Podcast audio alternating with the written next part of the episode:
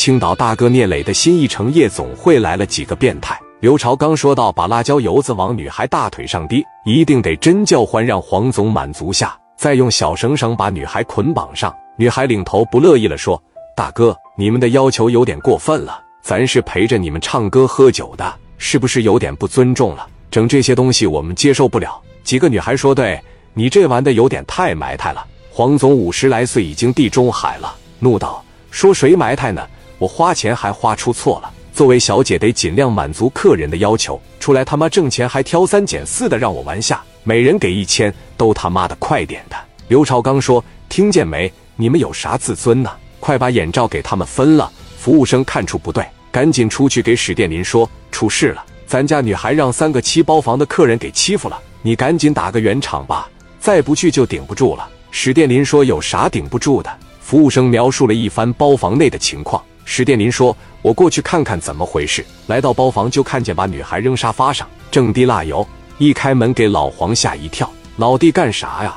我不说不希望有人打扰。”史殿林说：“黄老板，你完行，不能这样，这不欺负女孩吗？”黄总问：“一开始你也没说不能拿蜡烛烫，不是除了领走别的都能吗？哪个夜总会不让玩这个？就咱家特殊啊！”女孩们说：“大林哥，这太变态了。”黄总说。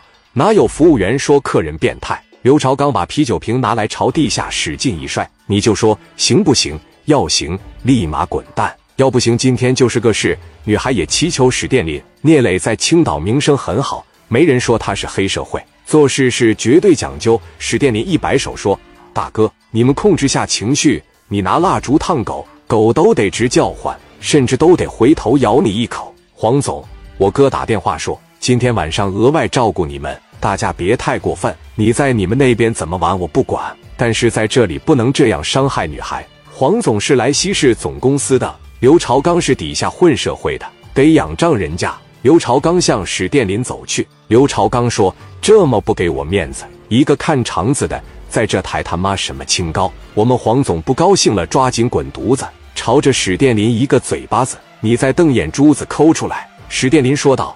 我马上回来，配合他三分钟。姑娘们心领神会。史殿林打给聂磊，磊哥，你跟今晚那人关系咋样？刚给我个嘴巴子，我忍了。聂磊一愣，为啥呀？不知道我青岛聂磊是干啥的吗？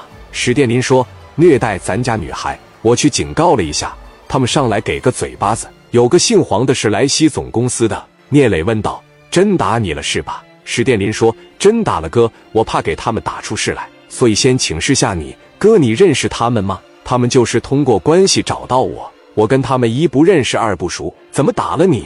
领着兄弟怎么打回来？史殿林说道。